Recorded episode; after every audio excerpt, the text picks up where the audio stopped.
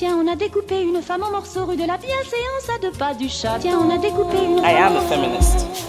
Je vous obsède avec une Je ne constance suis pas conduit qui appelle quand même l'admiration. d'une façon conforme à ce qu'on attend d'une jeune fille d'abord et d'une femme ensuite. I'm sorry that I didn't become the world's first black classic pianist. Des femmes artistes, activistes, politiques. J'aime pas les garçons, ça fait mal, ça pique. People are suffering. People are dying. How dare you? C'est même pas la faute des juges, c'est le, système. J'irai où je veux, je tracerai ma route. La poudre, pour moi maintenant, ça devient une archive extraordinaire du féminisme euh, de cette dernière décennie. Quoi. Bienvenue dans la Boum. poudre. Life is full of awesome what ifs, and some not so much, like unexpected medical costs. That's why United Healthcare provides Health Protector Guard fixed indemnity insurance plans to supplement your primary plan and help manage out of pocket costs. Learn more at uh1.com. Je suis Lorraine Bastide et aujourd'hui, je reçois Léna Mafouf. Bonjour. Je vais nous servir un petit peu d'eau pour qu'on soit bien. On fait une ré- un réagencement de plateau Ouais, pour J'ai commencer. pas bu d'eau depuis jeudi dernier, je pense. Ah bah voilà, c'est bien. On va bien s'hydrater. On va C'est parler super de bon, vous devriez essayer. Merci. Si je rouille sur scène, c'est vraiment euh, par ta faute. Ok.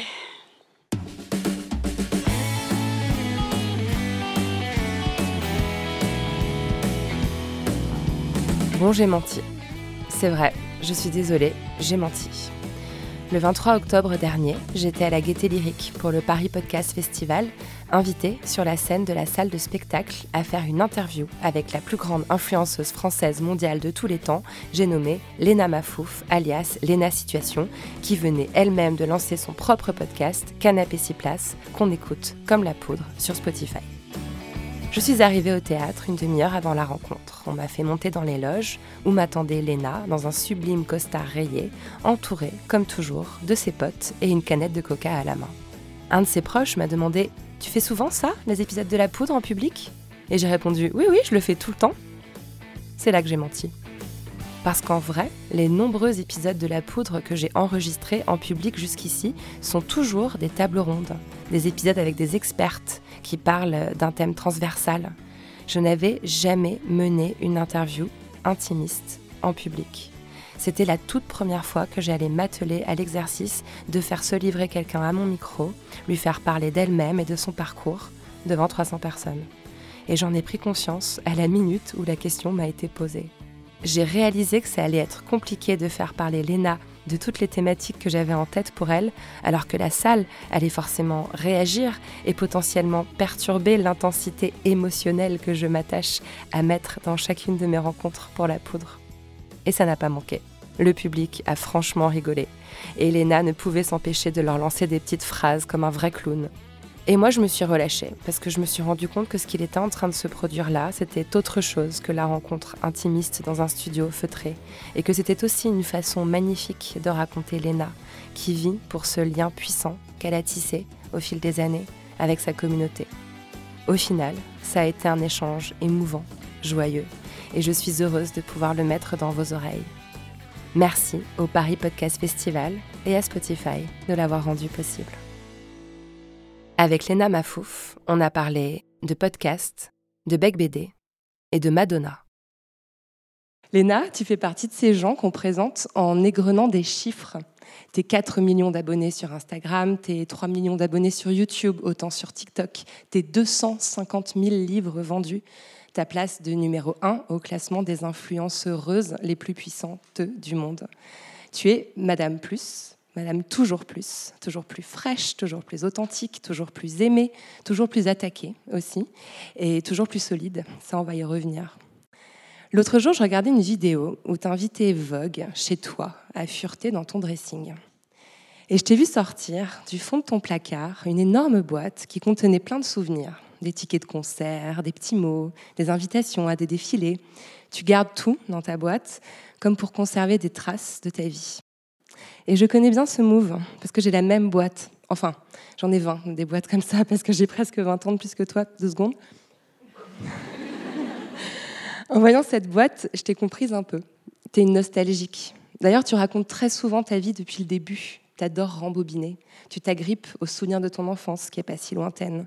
Tu vis dans la hantise de perdre les moments, de l'oubli, de la perte, du temps qui passe. Je connais des gens comme ça qui écrivent pour ne pas que ça disparaisse. Mais toi, tu fais des vidéos. Tu dis que c'est ta lumière, que c'est ta passion, que c'est le truc pour lequel tu es né. Et moi, je dis que c'est sûrement ce que tu as trouvé de mieux pour calmer ta petite névrose. Tu documentes, tu archives, tu gardes des traces de tout pour lutter contre le temps. Et le pire, c'est que tu gagnes contre le temps, parce que ta vie, elle est maintenant connue de millions de gens. Il va falloir se lever vraiment tôt pour t'effacer, Léna, ou te silencier, comme on le fait souvent des femmes. D'ailleurs, après les vidéos, les livres, les posts, tu viens de te lancer dans un nouveau mode d'archivage, le podcast. Tu viens juste de lancer sur Spotify ton podcast à toi, Canapé 6 places, dont le premier épisode est un long monologue dans lequel, encore une fois, tu racontes ton histoire depuis le début, mais sans montage, sans musique, dans une sincérité assez bouleversante, je dois dire. Toujours plus, Léna. Alors commençons par là. Comment tu vis cette incursion dans le monde du podcast et pourquoi tu commences dans cet épisode 1 par dire que le micro te fait beaucoup plus peur que la caméra? Waouh Bravo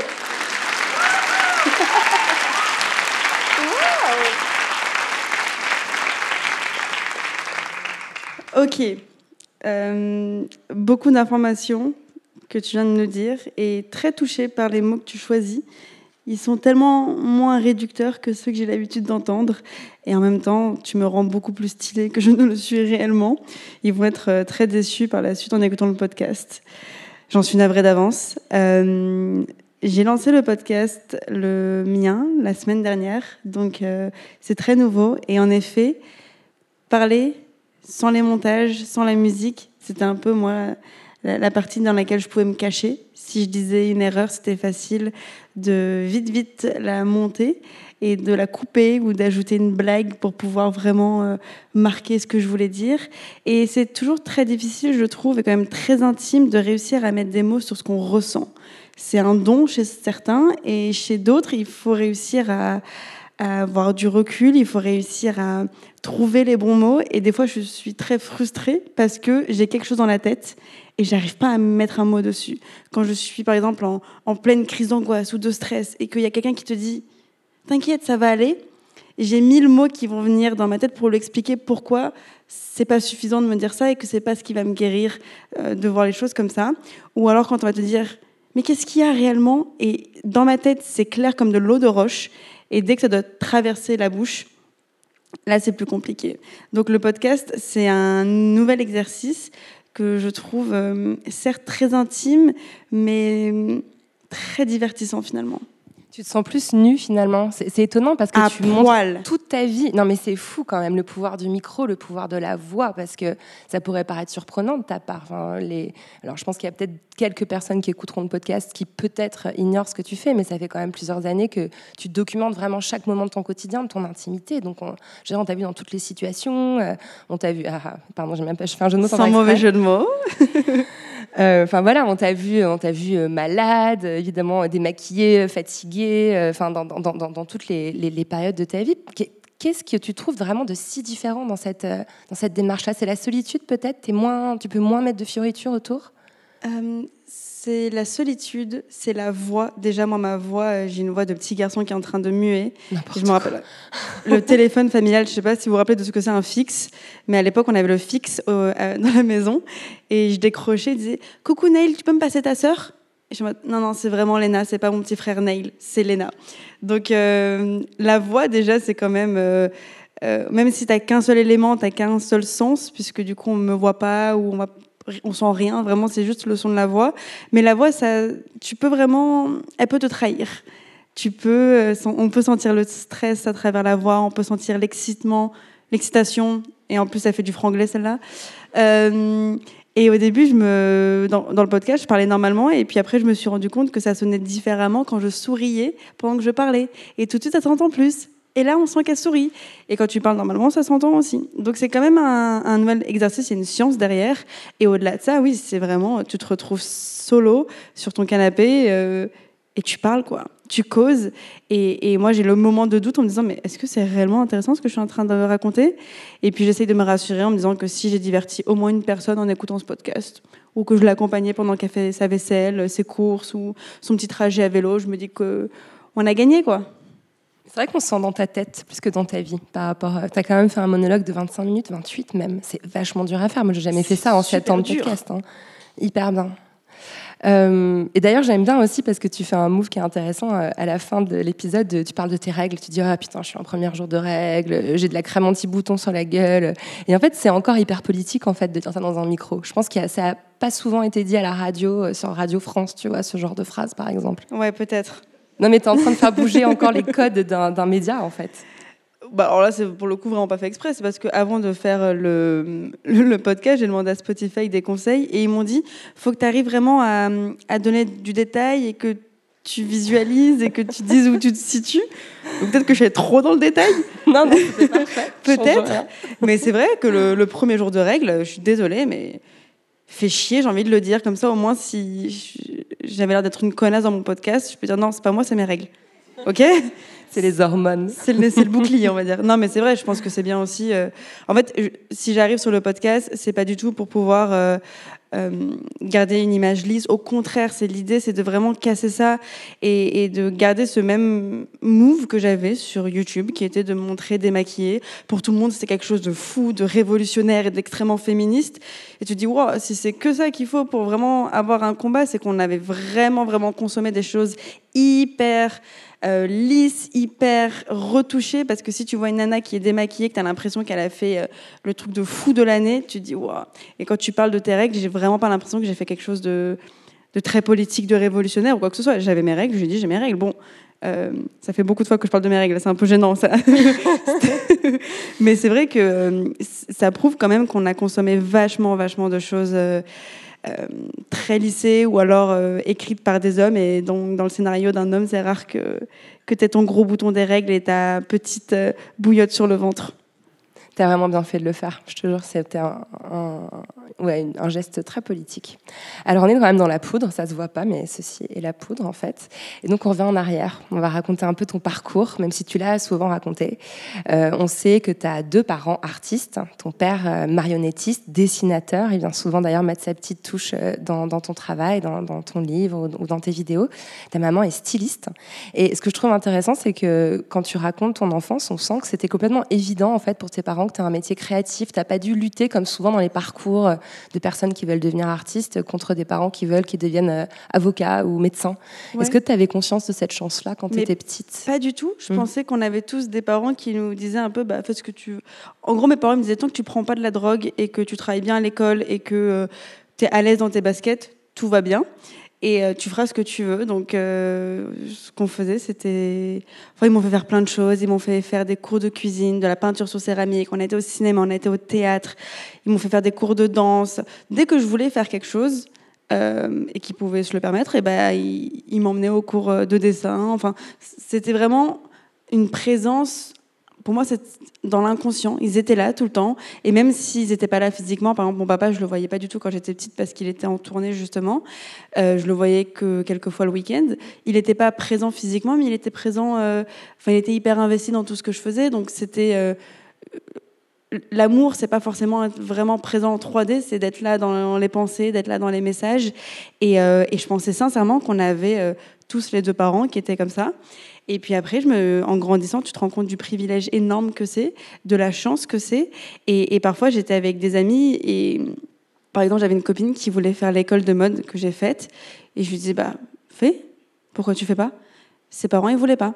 Et encore, elle est en train de finir ses études d'avocat, justement. Mais elle n'est pas heureuse en le faisant. Et vraiment, j'étais arrivée avec une naïveté en disant, bah, bah, pourquoi ils veulent pas tes parents? Qu'est-ce que j'ai pas compris pourquoi Et c'est là je fais ah ouais waouh Sabrina et Karim ont vraiment vraiment euh, d'être ça sur ce point-là. Ils ont été hyper euh, généreux. Tout ce qu'ils faisaient, c'était par la suite pour les enfants.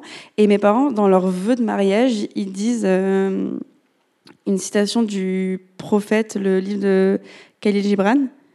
Et grosso modo, c'est euh, vos enfants sont la corde non. Vous êtes la corde. Hmm. Ça va, j'étais pas là au mariage. Déjà, c'est énorme qu'elle ait l'info, moi, je trouve. Prends ton temps. Vous êtes les flèches. tu sais, quand t'as un blanc dans ton cerveau et qu'il y a juste un petit singe qui est en train de danser dans ton cerveau et il est en mode débrouille-toi. Là, je te suis plus. Non, les parents sont l'arc et les enfants sont la flèche. Tu pourras pas réellement décider. Non, c'était pas ça. Bah, ouais, regardez sur Google, ça, ça m'a saoulé. Non, mais tu vois, c'est marrant. En plus, moi, tu... me mets un public et vraiment, j'ai envie de faire rire le public. Alors, faire un one-man show. J'ai oublié qu'on faisait un podcast. Pardon, je non, mais dans la que, bulle. Ce que je trouve drôle, c'est que tu viens de le refaire, où tu as en fait un peu toujours cette espèce de posture où, euh, où tu. Comment dire tu as, fait énormément d'études, en fait, mine de rien. Tu as beaucoup voyagé. Euh, quand tu étais petite, tu as beaucoup lu. J'ai vu que tes parents t'avaient aussi encouragé à aller voir des expositions, à aller voir des films. Je veux dire, tu avais un, un, un, un, environnement culturel que je pense peu d'enfants, en fait, euh, ont. Et, euh, et c'est marrant parce que j'ai l'impression que parfois, tu comment dire, tu joues en fait un, un truc d'inculture qui Ma est mère, pas elle réel. me le dit tout le temps. Ah bah tiens. Elle me le dit tout le temps, arrête de Ça y est, je suis encore conne. plus daronne maintenant. Ma Non, mère me, le dit tout le temps, elle me répète à chaque fois, euh, je sais pas pourquoi tu joues ce rôle d'idiote. Je, je- je trouve qu'il est quand même assez euh, protecteur, ce rôle de oups, j'ai pas fait exprès. Tu vois, par exemple, Laurel San, je pense qu'il il- il a vraiment cette image euh, de ouh, j'ai pas fait exprès et oups, ça arrivait par hasard, un peu un, très naïf. Et au final, quand tu vois le docu de son frère, réalisé par son frère, tu vois les années de travail que c'est, tu vois qu'en fait, rien n'est réellement euh, fait au hasard. Mais parfois, il, aide ce petit personnage. Et puis, juste parfois aussi, il- il m'aide à cacher mon inculture. Ouais, mais, quand, mais à mon avis, on n'a pas par hasard euh, le, goût que tu as, le sens de l'image que tu as, le sens du montage que tu as. Il faut forcément avoir ingurgité pas mal de choses pour avoir euh, une faculté à, créer des choses aussi justes, quoi. Alors, j'ai une faculté à mettre des images sur ce que je pense et beaucoup plus de. Je galère beaucoup plus quand il faut mettre des mots sur ce que je ressens. Vraiment, j'ai une seule chose dans mon cerveau, ça va être des images, ça va être des couleurs et ça peut être très rigolo, mais mes playlists sur Spotify, elles sont pas catégorisées par thème. J'ai euh, pas une playlist, par exemple, euh, anniversaire ou playlist chill. J'ai des playlists qui sont catégorisées par couleur. Waouh. Et donc, quand j'écoute une musique, je me dis, ah, ça, c'est super bleu, tu trouves pas? Et en fait, ça veut rien dire. Et je sais que Billie Eilish aussi a ça, elle en avait parlé un jour dans un interview, et je pensais que c'était assez, euh, assez commun. Mais mon cerveau, il va catégoriser soit par des couleurs, soit par des formes. Et c'est tous mes sens qui se mélangent un petit peu, mais qui vont toujours, toujours se ramener à l'image.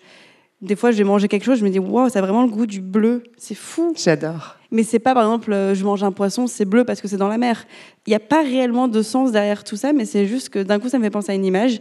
Et donc, mes playlists euh, Spotify et mes playlists même de, sur les musiques euh, libres de droit, sur les bibliothèques de musique de libre de droit, catégorisées par couleur. Et j'ai des vidéos qui sont hyper orange et d'autres qui sont plus vertes. Ça veut rien dire, hein, mais c'est vraiment comme ça que ça se passe dans ma tête. Du coup, mon truc à moi, c'est vraiment, vraiment l'image. Et c'est pour ça que le podcast, je me mets à nu et c'est vraiment sortir de ma zone de confort. Et c'est ça qui est super excitant. On dit aujourd'hui pourquoi toutes les influenceuses se mettent euh, sur le podcast? Euh, vraiment, je vous rassure, faire des placements de produits sur Instagram, ça paye mieux. hein. Tu fais pas ça pour ça. C'est juste que c'est extrêmement agréable d'avoir une plateforme où des gens nous offrent autant de temps. C'est hyper généreux, je trouve, de la part d'un auditeur de passer 40 minutes à nous écouter et à nous faire rentrer dans leur quotidien. Je trouve qu'il y a beaucoup moins de jugement. T'es pas obligé de te maquiller, de te coiffer, ça c'est génial. C'était la raison pour laquelle j'ai choisi le podcast à la base. Et, et c'est aussi, euh, tu sais, tu peux mettre pause quand tu enregistres et faire une énorme pause pour dire waouh, tout ce que je viens de dire, finalement, c'est quoi la conclusion de ça? Moi, j'ai un peu ce truc final de ok, comment je vais conclure ce podcast? Comment je vais conclure cette idée? Et avec mes vidéos YouTube, j'ai l'impression qu'il fallait toujours que j'ai un message positif à la fin parce que j'adore les vidéos dynamiques. J'ai envie que tu fermes ton ordinateur après avoir regardé une de mes vidéos et que tu aies envie d'aller croquer la vie à pleines dents. Ça, c'est vraiment ce qui m'excite, c'est quand j'arrive à inclure des personnes dans une conversation et, euh, et de les motiver ou juste de les faire rire ou au moins de les divertir. Et sur le podcast, je me suis rendu compte que ça me dérangeait pas de terminer un podcast en disant bah, j'ai pas la réponse en fait. Toute, toute cette conversation-là, finalement, je sais pas vraiment comment la terminer parce que je crois que j'ai encore besoin de temps pour euh, trouver cette réponse ou pour réussir à comprendre quelle est la conclusion de tout ça. Et je trouve ça extrêmement agréable parce que j'écoute des podcasts parfois et en fait, je me rendais compte que je cherchais pas à avoir une réponse réellement à une question, juste d'avoir le point de vue de quelqu'un, d'entendre quelqu'un qui m'inspire, ou juste quelqu'un qui me file du temps pendant que je fais ma vaisselle. C'est ça, ça se fait sans les mains le podcast, c'est ça qui est pratique. Sans les mains. Eh ouais. Euh, c'est marrant parce que tu parles beaucoup de valeurs et c'est quelque chose aussi qui me marque dans ton travail, c'est que tu as vraiment euh, une faculté à, Tu réfléchis aux valeurs que tu transmets en fait à personnes qui te regardent, toujours dans la positivité, beaucoup dans le développement personnel. Et dans le podcast de Tony Parker, qui est un très cool podcast qui est aussi sur Spotify, tu dis J'ai reçu une éducation très rebeu, pleine de valeurs. Ça veut dire quoi ça? C'est-à-dire que si je mangeais un paquet de chips devant quelqu'un, tu es obligé de lui proposer c'est des choses où, où, je sais pas, tu rentres chez quelqu'un, t'enlèves tes chaussures. Euh, des fois, j'ai des copines, elles viennent, elles n'enlèvent pas leurs chaussures et je trouve ça fou. Et elles gardent les chaussures chez elles à la maison. Et chez nous, c'est pas du tout possible. Euh, on a plusieurs serviettes. Il y a les serviettes pour le visage, les serviettes pour les mains, les serviettes pour le corps, les serviettes pour les pieds. C'est comme ça que ça marche dans l'éducation euh, rebeu, mais c'est parce que mes parents, eux, ont vécu en Algérie et c'est certaines choses qui sont euh, via la religion musulmane, mais c'est aussi culturel, tout simplement. Euh, et, ce côté de partage, il était extrêmement, extrêmement important. Et je pense que ça, c'est pas simplement euh, éducation robot, c'est juste une éducation euh, très généreuse. Par exemple, ma maman, encore une fois, ça, je pensais que tout le monde le faisait, mais ma maman, le mercredi après l'école, il y avait des SDF qui venaient à la maison pour se doucher, pour faire leur toilette et après discuter un peu avec ma mère.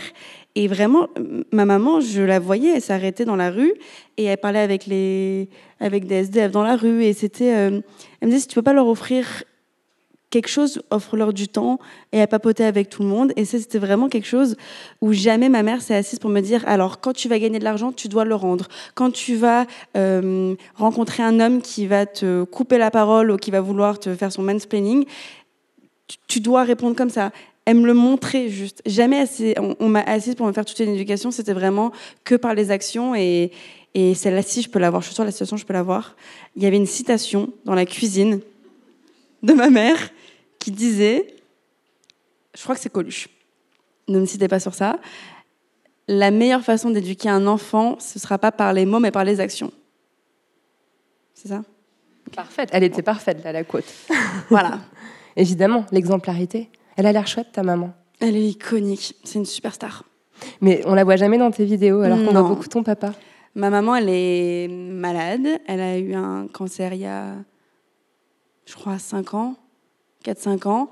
Pile à l'époque où moi, ça a commencé à bien fonctionner euh, sur YouTube, comme quoi j'ai l'impression que l'univers, euh, il te prend, il te donne et il fait une balance.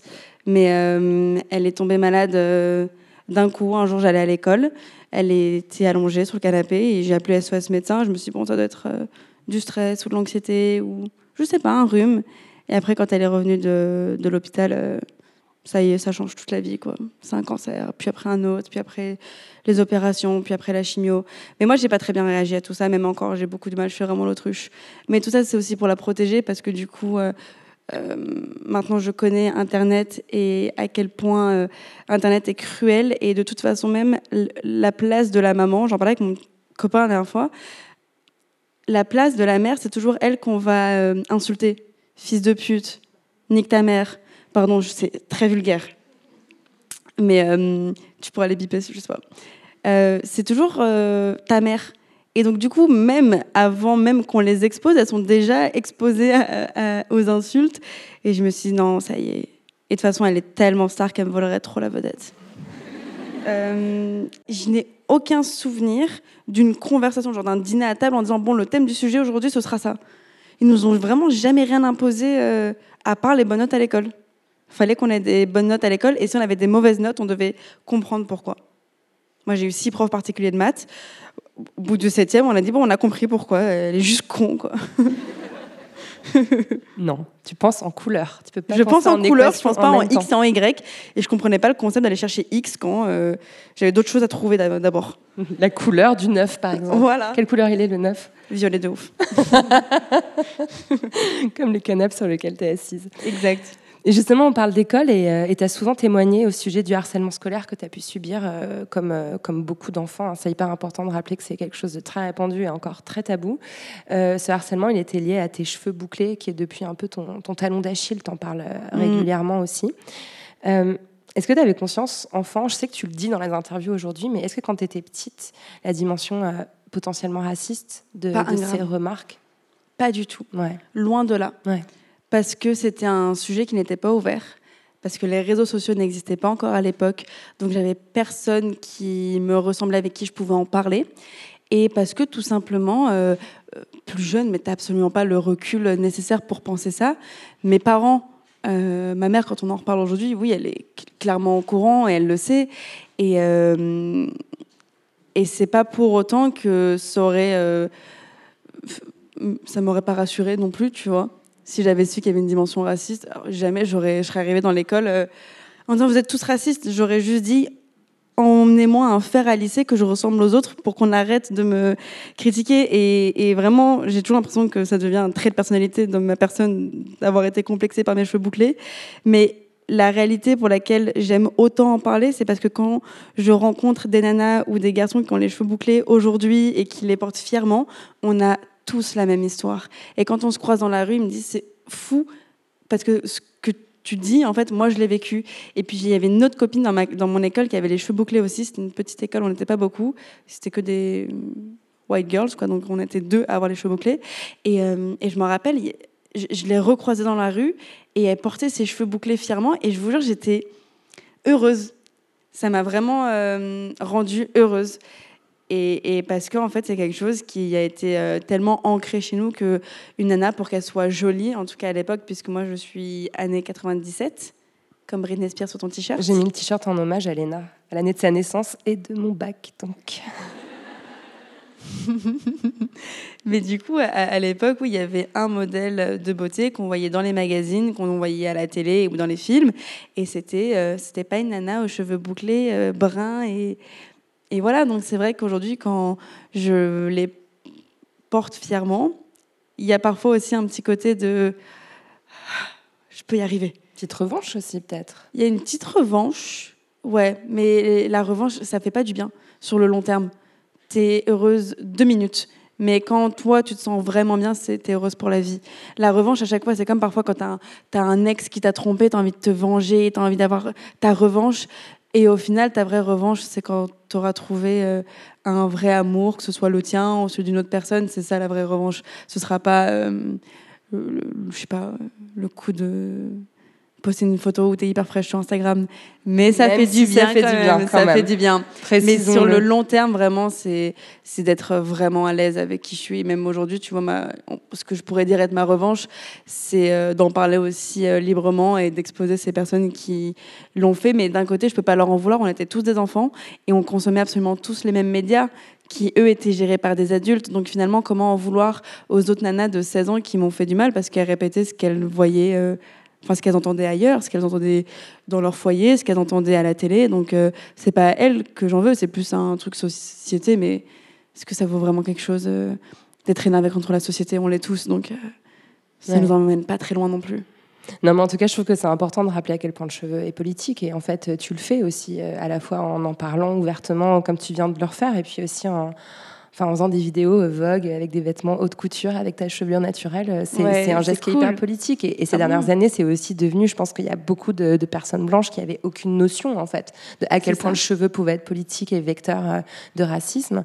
Et grâce à bah, Splice Solange Knowles, la chanson Don't Touch My Hair, Ouais. où j'en parlais récemment avec Camélia Jordana, qui me disait qu'il y a un moment où elle a arrêté de se lisser les cheveux dans ses films et que ça a été, euh, elle l'a juste fait, un peu comme toi. Elle a dit genre je vais me le montrer sans, sans faire de discours, mais voilà, j'aurai euh, mes cheveux naturels et ce sera comme ça quoi. Mais déjà, qui a le temps de se lisser les cheveux deux heures par jour? Mmh, ouais. Ça, ça y est. Tu l'as fait pendant des années. Je l'ai fait pendant des années, mais Mhm. c'est parce que j'allais juste à l'école. Et puis après, m- parce que oui, je, je mettais ça en priorité. Je préférais aller me lisser les cheveux que d'aller passer un bon moment avec mes amis. Et quand il pleuvait, bah, je sortais hop. Non, mais c'est vrai, la piscine, j'y allais pas. J'allais pas à la piscine. Euh, quand je m'achetais un manteau, fallait qu'il ait une capuche parce que s'il pleut, qu'est-ce qu'on fait? J'avais toujours le parapluie dans mon sac. Mais c'est des trucs trop bêtes. Mais quand tu as 16 ans, pense à autre chose qu'à devoir euh, cacher tes cheveux quand il pleut ou de pas vouloir aller à la piscine avec tes copains parce que t'as pas envie qu'on se moque de toi. Et même si on n'allait pas se moquer de moi, les paroles étaient déjà rentrées dans ma tête. Et tu sais, quand t'as un complexe, tu peux avoir quelqu'un qui te dit mais non c'est sublime, j'adore. Moi j'adore euh, tes cheveux comme ça ou j'adore ton nez comme ça.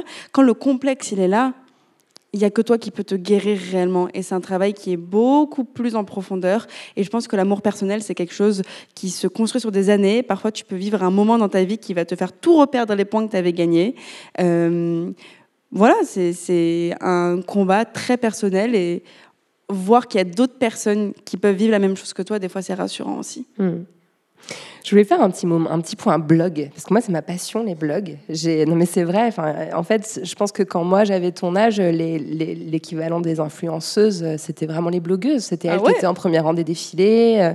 Et toi, tu étais un peu, donc tu as, commencé avec un, avec un petit blog. Après, tu as basculé très vite sur YouTube. Tu étais un peu dans la, queue de, dans la queue de comète en fait des, des blogueuses.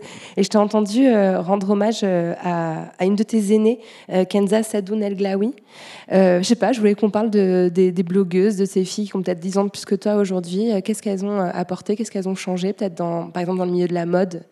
Ben, Elles ont ouvert la porte, tu sais, l'expression euh, j'ai marché pour que vous puissiez courir.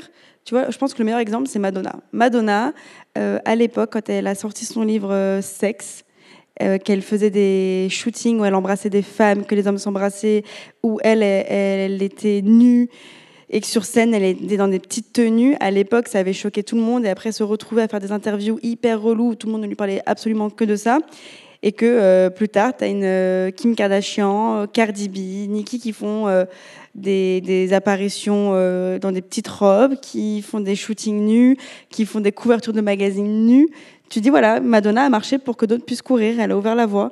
Bah, pour les blogueuses, c'est ça aussi. Donc euh, il y en a qui ont lancé leur blog, il y en a qui ont lancé leur chaîne YouTube, et même si euh, leur contenu c'est pas ce qui m'éclatait le plus, eh ben, elles ont ouvert la voie pour beaucoup d'autres et elles ont aussi pris les balles pour les autres, tu vois.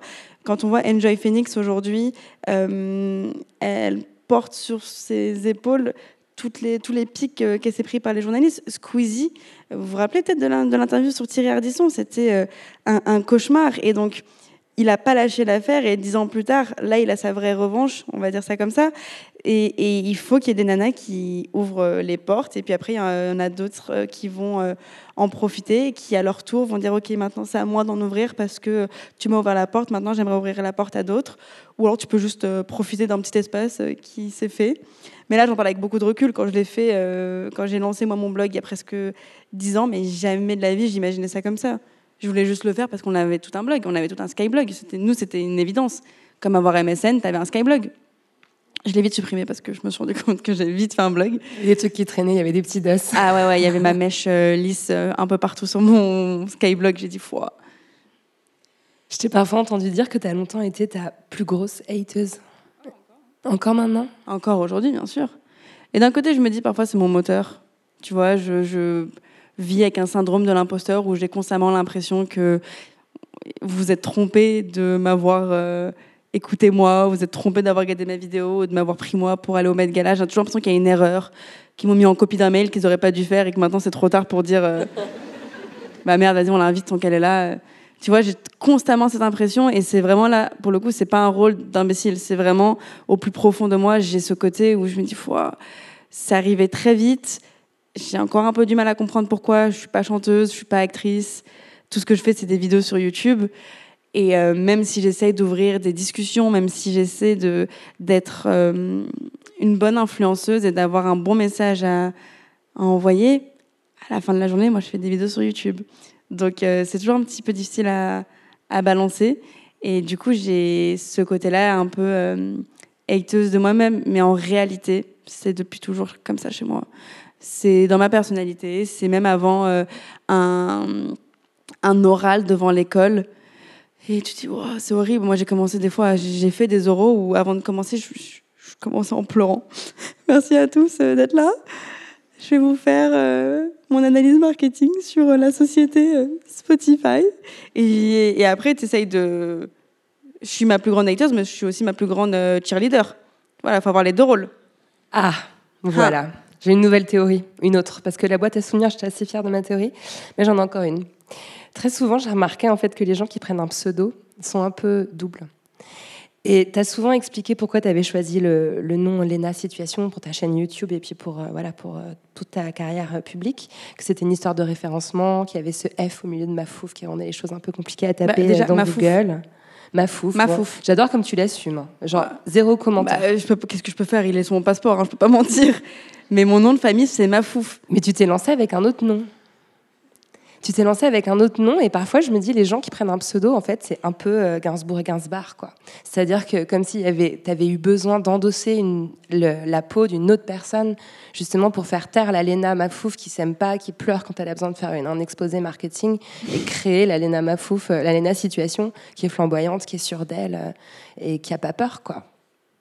J'aurais aimé être aussi intelligente à 11, 12 ans. Tu l'as fait inconsciemment. Je l'ai vraiment fait sans faire exprès. Vraiment. Et même aujourd'hui, je me dis, pour Lena Situation, comment j'ai pu choisir ce pseudo Et moi, je trouve qu'il me colle bien, tu vois, et ça se voit, il n'a il a pas été trop réfléchi. J'ai pris le premier qui est passé par ma tête. Ça va bien avec ma personnalité. Moi, je fais les choses et je réfléchis après. C'est ma spécialité. Mon copain, lui, il réfléchit pendant trois semaines avant de le faire et après, il prend sa décision. Moi, je prends ma décision. Et après, je réfléchis trois semaines plus tard en disant, hmm, c'était peut-être pas la meilleure idée. Mais c'est comme ça, en tout cas, je vis les choses. Euh, assez spontané chez moi. Hein. C'est là, je peux te dire, j'ai une super idée. On part à New York, on va aller faire un truc là-bas. Après, non, en fait, on va pas à New York. On reste ici, on fait une soirée thème New York. C'est comme ça que ça se passe chez moi. Donc mes proches, ils sont un peu fatigués de WAM. Mais là, si tu veux revenir dans l'enfance, moi, on m'a dit, enfin, ils ont dit à mes parents, celle-ci, elle est hyperactive. Bon courage. Et c'est pour ça qu'on m'a autant euh, stimulée, mais c'est parce que j'avais besoin d'être stimulée. Je sais pas si vous avez remarqué là depuis tout à l'heure le nombre de fois que j'ai bougé sur ma chaise. C'est à vomir, quoi. Je me donne même moi le tournis, mais je ne peux pas rien faire. Et, euh, et c'est pour ça que j'ai besoin d'être autant stimulée. Ouais, mais quand on est hyper active et je connais bien le problème, on a aussi toujours ce côté un peu. Justement, c'est fatigant, c'est épuisant. On est inadapté aussi au monde, donc du coup, on a aussi des gros moments de down. C'est des espèces de phases de, phase de, ah pic et de, et de, de chute. En plus, des scorpions. un autre point commun. Euh, et donc, je me suis dit, enfin, par exemple, c'est marrant, la première fois que je t'ai rencontré, c'était à une soirée Spotify il y a quelques semaines. Et euh, on se croise dans l'escalier et on commence à parler. Euh, j'étais hyper contente de faire ta connaissance. Je savais qu'on allait faire cette, cette rencontre quelques semaines plus tard. Et on commence à échanger. J'avais vraiment face à moi je sais pas, une jeune femme tellement spontanée, euh, tellement marrante. Ah ouais, j'avais bien un verre en plus. Hein. C'était un peu pété. euh, je suis encore plus spontanée. Quand et, et en fait, on a passé, je sais pas, une petite demi-heure à parler dans l'escalier. Et au fil de cette demi-heure, il y a des personnes qui sont passées, des personnes avec qui voulaient travailler avec toi, des personnes de maison de mode qui disaient Ah, au fait, Léna, des fans qui voulaient faire un selfie. Et j'ai remarqué qu'à chaque fois que ces personnes venaient te parler plus de ton travail, chou, tu mettais un masque. D'un seul coup, tu devenais Beyoncé, quoi. Impeccable, sourire parfait sur le selfie, genre. Et après, ouais, alors donc Lorraine, je te racontais. Ouais, et, et c'est incroyable, je t'ai vu en action dans. Euh, j'ai vu Léna Situation et Léna Mafouf passer euh, de l'une à l'autre, quoi. C'est vrai que quand je fais une photo, je pose. Parce qu'après, je les vois, les photos. Et je regrette de ne pas avoir posé. Si je suis trop spontanée sur une photo, j'ai le seum après. Ouais, je sais et à force, je commence à connaître mes angles. Mais euh, c'est vrai qu'il y a un peu parfois ce bah, un peu comme une pièce de théâtre aussi parfois, parce que c'est vrai qu'il y a des jours où je vais passer une très mauvaise journée, une vraie bonne journée de merde, comme ça arrive. Et, euh, en plus, moi, mes journées de merde, je les vis euh, avec euh, la même puissance que mes bonnes journées. C'est ce que tu disais, c'est 0 ou 100%. Et c'est pour ça que ma vie est un peu un roller coaster. Moi, je le vis très bien. Pour mes proches, parfois, c'est plus intense. Mais mes journées de merde, je vais les vivre, mais tu vas me voir dans la rue, tu sais qu'il ne faut pas me parler. Mais encore une citation. Coluche disait Toi, c'est le 40e autographe, parce qu'à l'époque c'est autographes, c'est le 40e autographe que tu vas faire aujourd'hui, mais lui c'est la première fois qu'il va te demander un autographe. Et donc du coup, bah, des fois il y a des gens qui vont m'arrêter dans la rue, ou même que ce soit euh, des collaborateurs, que ce soit des collègues, ou que ce soit des gens qui regardent mes vidéos bah, t'as pas envie de leur transmettre ta mauvaise euh, énergie. En plus, il y a quelque chose qui est très contagieux, c'est quelqu'un qui a une mauvaise, euh, mauvaise humeur. Tu sais, quand tu rencontres quelqu'un dans le métro, elle arrive et il putain, encore en retard. Bah, c'est contagieux. Comme quand il y a quelqu'un qui arrive dans le métro et qui, ça n'arrive jamais, mais qui dit ouais, quelle belle journée. Je descends à bonne nouvelle, c'est trop bien. ça n'arrive jamais, mais euh, c'est contagieux. L'énergie de quelqu'un est contagieuse et donc du coup, il y a des fois, j'ai pas envie de, enfin, j'ai jamais envie de d'emmener quelqu'un avec moi euh, dans la négativité. Je te jure, ça m'est arrivé de faire des photos où je suis en train de pleurer dans la rue et je fais la toffe et je souris sur la photo et il y a les larmes. Tu sais, en plus, avec le fond de teint, tu as un petit ruisseau blanc sur tes joues. Euh, j'ai des photos comme ça. Si la personne qui nous écoute, qui a fait la photo avec moi pendant que je pleurais, tu peux nous l'envoyer, s'il te plaît, parce que celle-ci, elle va bien dans ma boîte à souvenirs pour le coup. The show must go on. Bah oui. Hum, alors, j'ai euh, un petit peu regardé comment la presse généraliste parlait de toi. On va parler un peu d'Internet euh, après, mais, euh, mais c'est intéressant en fait de voir comment les grands médias, entre guillemets, euh, regardent ton travail. Euh, c'est hallucinant en fait, la petite pointe de mépris qu'il y a toujours dans- à chaque fois. J'ai quand même entendu une journaliste sur France Inter t'accueillir avec un grand sourire en disant que tes vidéos sont affligeantes pour quiconque a moins de 25 ans. Elle dit ça mon- les yeux, dans le blanc des yeux. Mais bienvenue Léna Mafouf. Bah, Vos vidéos sont invité. affligeantes. Comment ça se passe? Vous êtes une grosse merde, bienvenue sur France Inter. Ah, incroyable, j'ai halluciné. Euh, dans Paris Match, on note que ton livre fait 149 pages, remerciements et faits d'exercice inclus. Ça, c'est vraiment intéressant Mhm. aussi comme façon de faire. Frédéric Becbédé évidemment- qui l'a écrit. Et voilà, et Bec BD, euh, qui a eu euh, le, le gros somme hein, face au succès de ton bouquin, parce que tu as quand même vendu plus de bouquins que lui en un seul livre. euh, Donc, euh, ça doit lui faire un petit peu mal. Et qu'il, pour le coup, a fait une chronique. Vous pouvez applaudir, ouais, franchement.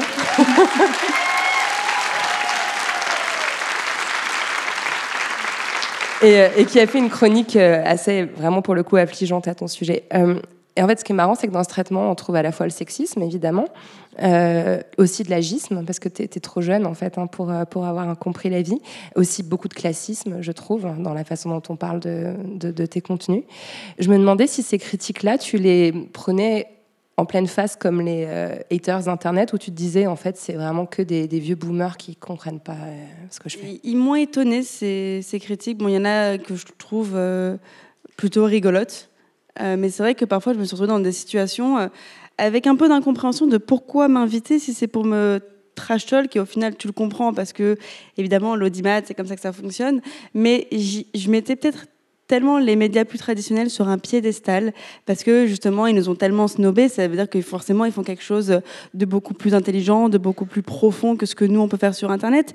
Ils ont un tel mépris d'internet que tu, tu peux être méprisant si tu sais mieux faire finalement dans ma tête. Mais euh, en arrivant sur des plateaux où justement on, vient me descendre, comme tu l'as dit, ou euh, le papier de Frédéric Becbédé qui a vraiment pris euh, un petit temps dans son confinement, puisqu'on est en plein confinement, donc écrire ça en plein confinement, c'est que vraiment t'as la haine. Mais c'est vrai que je les ai un peu pris en pleine face et ça a même, en même temps donné envie de montrer une nouvelle image de cette jeune génération parce qu'il y a un tel snobisme intellectuel autour de nous que j'ai l'impression parfois qu'on on- on est vraiment les ozos, quoi. C'est-à-dire que j'ai envie de leur montrer, ou même de faire un pont finalement. J'ai envie de me battre contre eux parce que t'as pas envie de te battre contre quelqu'un qui n'est pas ta cible, mais qui ne veut pas être ta cible, quelqu'un qui te méprise. T'as pas envie de, de, le plaire. Même j'ai envie parfois de leur montrer, euh, ouais, vous avez raison, ok, vous, vous me prenez pour une idiote, bah, je vais encore plus jouer l'idiote. Très mauvaise euh, façon de faire. Et au final, avec un peu de réflexion, je me dis, je vais pas m'énerver. Au contraire, on va essayer d'être plus dans la pédagogie parce que eux en manquent cruellement. Eh bien, attrapons leurs mains et essayons de faire un pont pour leur montrer que notre génération, c'est pas juste des oiseaux qui font des selfies sur euh, Internet. Je trouve que je suis assez fière aussi de tout ce qui a pu se faire sur les réseaux sociaux. Évidemment, j'enlève complètement la partie euh, télé-réalité, arnaque, dropshipping, hum, manigance et tout ce qui peut aller sur Internet, également la haine. Il y a quand même une énorme partie qui est géniale. Je suis désolée, mais le nombre de conversations qui a été ouvertes grâce à des gens qui n'étaient pas représentés dans les médias traditionnels, à qui on ne donnait pas un micro pour les écouter, et ben il y avait que sur les réseaux sociaux qu'elles ont pu ouvrir la- leur bouche en fait. Et mon Dieu que ça fait bouger les choses. Euh, je veux pas rentrer dans le truc, oh, on peut plus rien dire. Évidemment, disais des trucs de gros connards racistes et misogynes, tu peux plus rien dire. Désolé, tu peux plus dire le. N-word à la télé. Oh non, non, mais juste. Heureusement que ces conversations étaient ouvertes et elles ont été ouvertes que grâce aux réseaux sociaux. Donc j'aimerais que les médias traditionnels, du moins ceux qui étaient très méprisants, parce que j'en ai rencontré plein par la suite, qui au contraire euh, sont ravis de voir euh, qu'on leur porte aussi de, l'intérêt, parce que je crois que cette guerre réseaux sociaux versus euh, journalisme n'a pas de sens. On n'a pas du tout le même métier, on n'a pas fait les mêmes études. Je suis pas là pour prendre votre place. Et je pense que si vos magazines aujourd'hui se vendent pas, c'est pas parce qu'il y a des influenceuses qui sont là, c'est parce que vous nous montrez encore un énième régime pour cet été. On s'en branle de ton régime de salade, finalement. Non, mais c'est vrai. Et, euh, et c'est ce pont-là que j'ai envie d'être. Et plutôt que, tu vois, Frédéric Becbédé, je l'invite très bien sur mon canapé 6 places pour qu'on en parle. Mais ce que je trouve intéressant, c'est que tu pointes du doigt ce vers quoi je voulais qu'on aille, parce que finalement, on peut croire parfois que c'est des critiques euh, gratuites ou que c'est juste, voilà, ils ont envie de s'amuser à s'acharner sur une euh, influenceuse, mais en fait, c'est politique.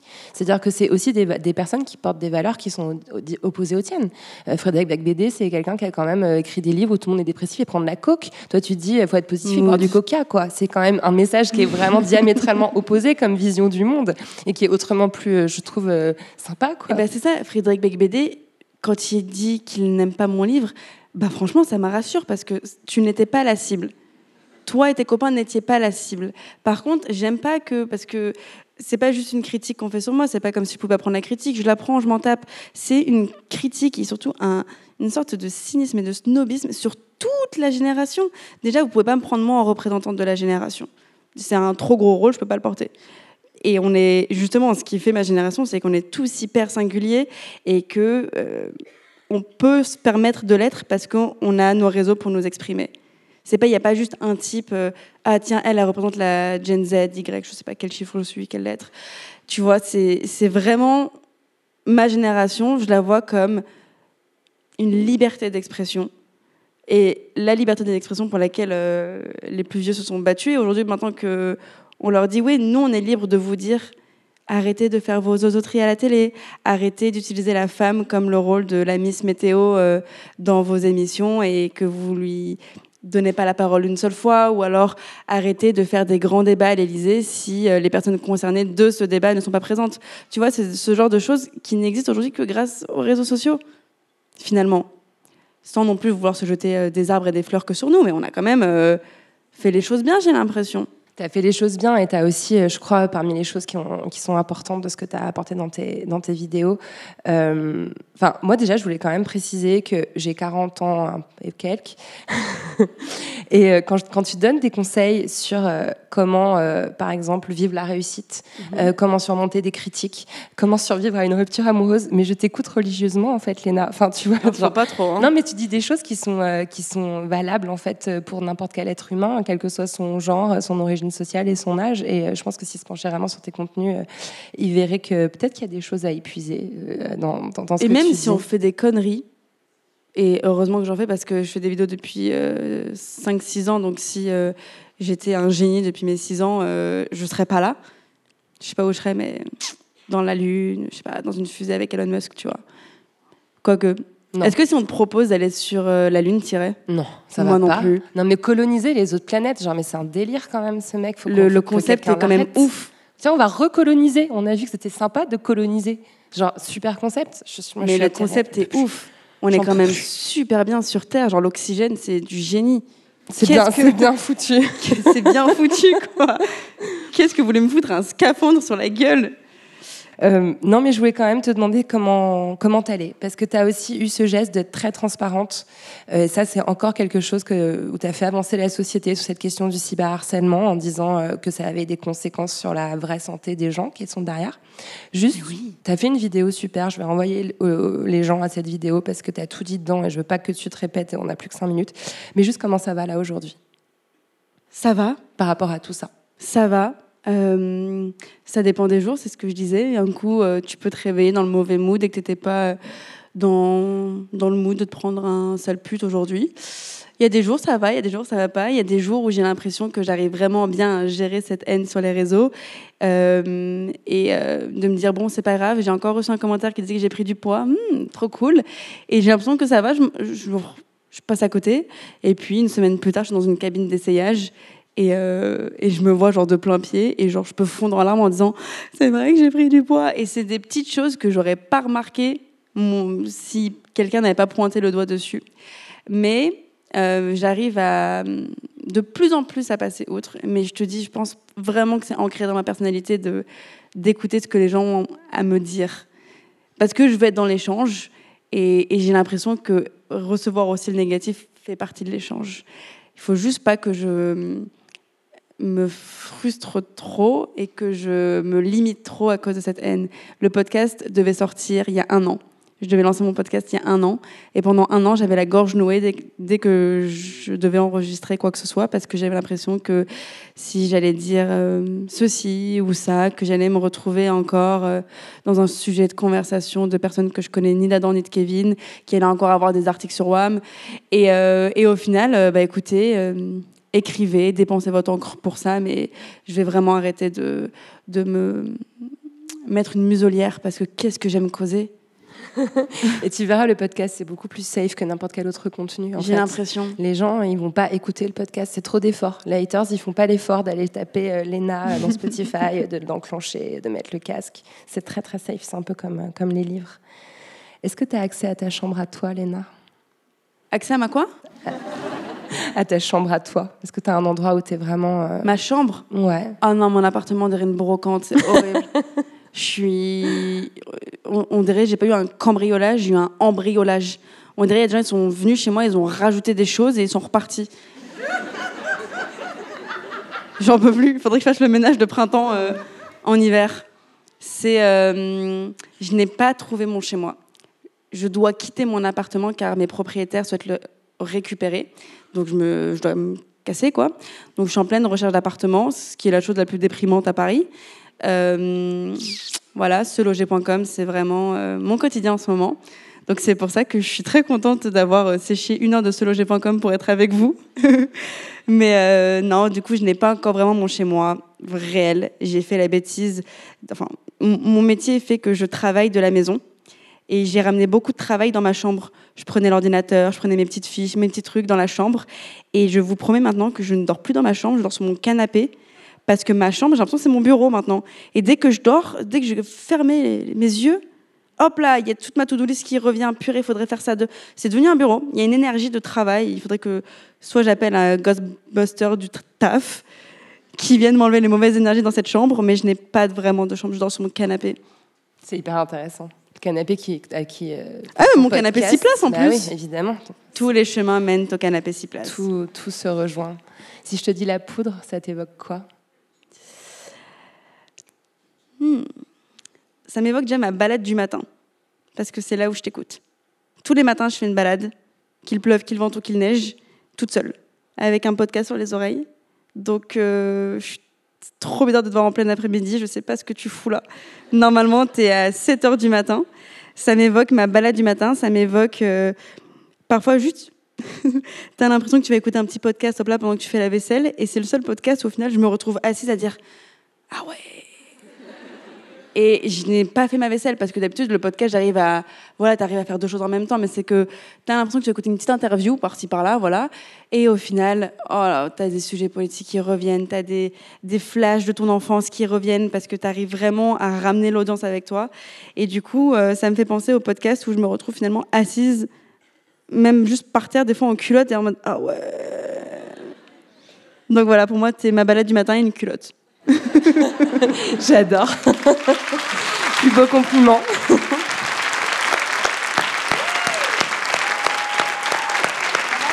Merci infiniment Léna, ouais, c'était super. Ça va, t'es contente toi?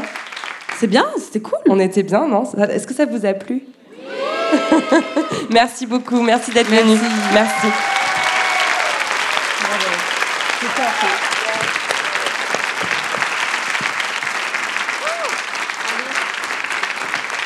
Eh bien, bon dimanche tout le monde. Je trouve ça ouf que le dimanche après vous fassiez ça. Vous êtes tellement cultivés. Bravo. Bisous tout le monde.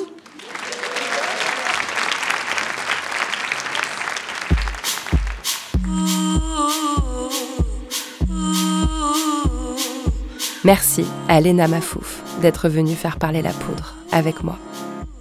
La Poudre est un podcast de Lorraine Bastide, diffusé en exclusivité sur Spotify. À la production, Marie-Laurence Chéry, assistée de Claire Dizet. Au montage et au mixage, Marion Emery. Le générique est une réalisation de Lorraine Bastide et Marion Emery sur une idée originale de Aurore Meyer-Mailleux et un tapis musical signé Bonnie Banane. Vous pouvez retrouver la poudre sur les réseaux sociaux et nous y faire tous vos retours. Les livres associés à chaque épisode sont rassemblés sous le hashtag La Poudre. Merci pour votre écoute prenez soin de vous et surtout, surtout, continuez de faire parler la poudre.